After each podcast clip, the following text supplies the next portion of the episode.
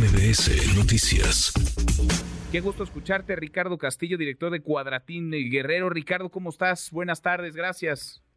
Manuel, qué gusto, qué gusto escucharte y saludarte. Pues eh, pues, aquí todavía, eh, eh, pues conmocionado por las palabras del presidente y la manera en que lo expresa, como si se hubiera tratado de una lluviecilla ahí que eh, pues mm, donde no pasó nada. En Acapulco creo que en estos momentos eh, está viviendo el peor momento de la emergencia.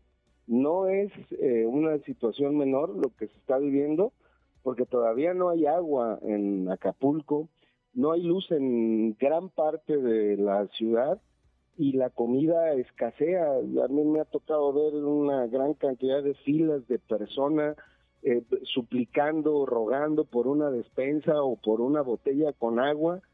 He visto incluso a gente buscando en montones de basura comida descompuesta para poder eh, tener algo de eh, para el día. De manera que me, me sorprende muchísimo la ligereza con la que el presidente de la República se refiere a una tragedia de la magnitud de Acapulco, Manuel. Me llama la atención porque, vaya, sorprendía desde la semana pasada, Ricardo, esta decisión anunciada por el gobierno federal de, declarar por terminada la emergencia en, Acapulco, como si se hubiera ido el huracán y también el desastre. Sabemos que el huracán pasó, sí, pero el desastre, la crisis, la emergencia, ahí sigue. Hablaba el presidente de 48 personas fallecidas, es lo que a él le han reportado, es el dato, la cifra oficial del gobierno federal. ¿Qué información tienes tú, Ricardo, sobre las muertes, sobre las personas que perdieron la vida por este huracán? Nosotros hemos eh, reporteado, Manuel, no, no es un asunto de una especulación, de un presentimiento.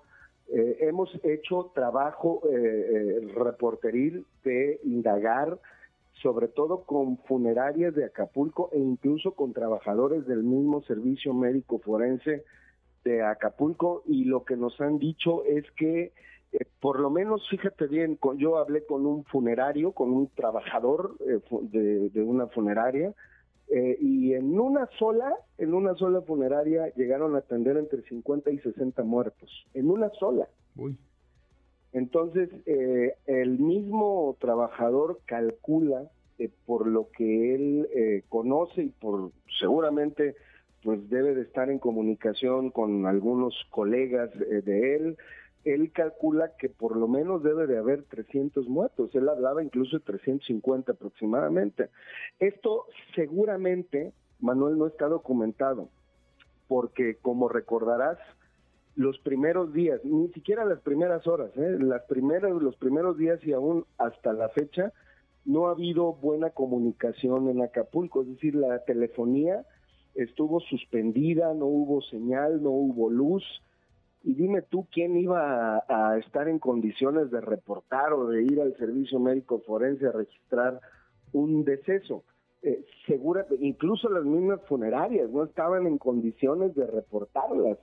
Y seguramente todo ese concentrado tendrá que llegar poco a poco al gobierno que, insisto, parece que está haciendo todo lo posible por ponerle una alfombra a Acapulco para que nadie se dé cuenta de lo que esté pasando en la magnitud de la crisis humanitaria que está viviendo en este momento y también en cuanto al número de muertos y desaparecidos. Te voy a poner un dato simplemente y esto creo que es incontrovertible, Manuel. En Acapulco por lo menos había 300 embarcaciones, por lo menos, de recreo, de yates, lanchas eh, de recreo que los capitanes era común, era parte de su trabajo que se iban a resguardar las embarcaciones cuando venía un huracán. Bueno, pues todas estas embarcaciones se hundieron. No hay una sola, Manuel, que haya quedado eh, en, en, el mar eh, eh, y todas se hundieron o quedaron pues acumuladas en alguna parte del club de yates, de las marinas, en fin.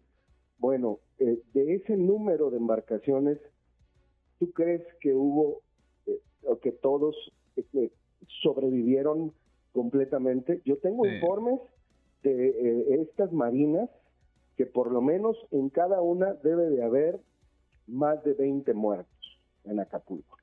Entonces no no dan no dan las cifras, no no dan y, y bueno a eso agrégale los desaparecidos. Hay mucha gente que salió volando y que no la encuentran.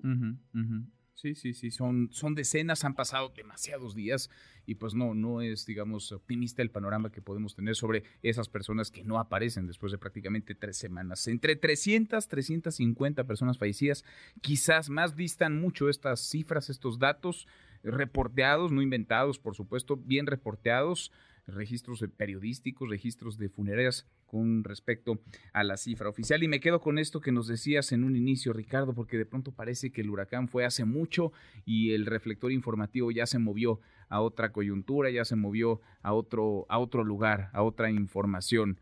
La emergencia sigue y quizá Acapulco está atravesando el momento más complicado en esta crisis tras el impacto de Otis.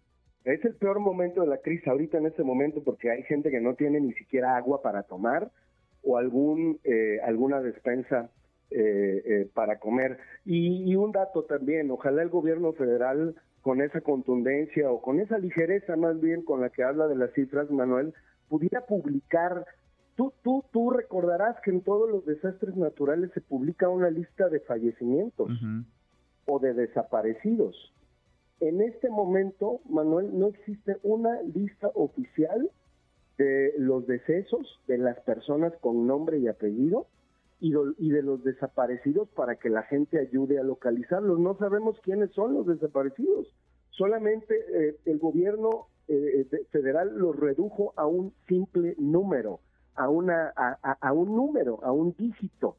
Y no los conocemos con nombre y apellido, no sabemos cómo se llamaban, o, cómo se llaman los desaparecidos. Eso a mí me parece verdaderamente pues increíble. Qué pena, qué tristeza y qué drama, qué tragedia. Increíble la devastación y sobre todo, en este caso, el más sensible, la pérdida de vidas. Ricardo, un abrazo hasta allá. Muchas gracias. Gracias por platicar con nosotros. Abrazo, Manuel. Buenas tardes. Gracias, muy buenas tardes. Redes sociales para que siga en contacto: Twitter, Facebook y TikTok. M. López San Martín.